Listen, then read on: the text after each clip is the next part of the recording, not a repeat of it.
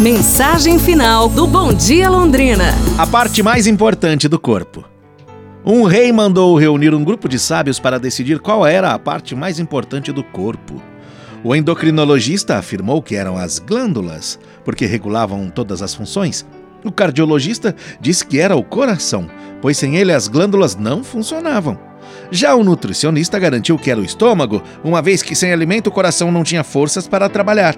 Porém, o mais sábio de todos ouvia tudo em silêncio. Como não chegavam a nenhum acordo, quiseram saber exatamente a sua opinião. Todas essas partes são fundamentais para a vida, disse o mais sábio de todos. Se faltar uma delas, o corpo morre. Entretanto, a parte mais importante não existe. É o canal imaginário que liga o ouvido à língua. Se este canal imaginário estiver com problemas, o homem passa a dizer coisas que não ouviu, e então não apenas o corpo morre, mas a sua alma é condenada para sempre. É, pra gente pensar, hein, pessoal? Amanhã nos falamos. Um abraço, saúde e tudo de bom!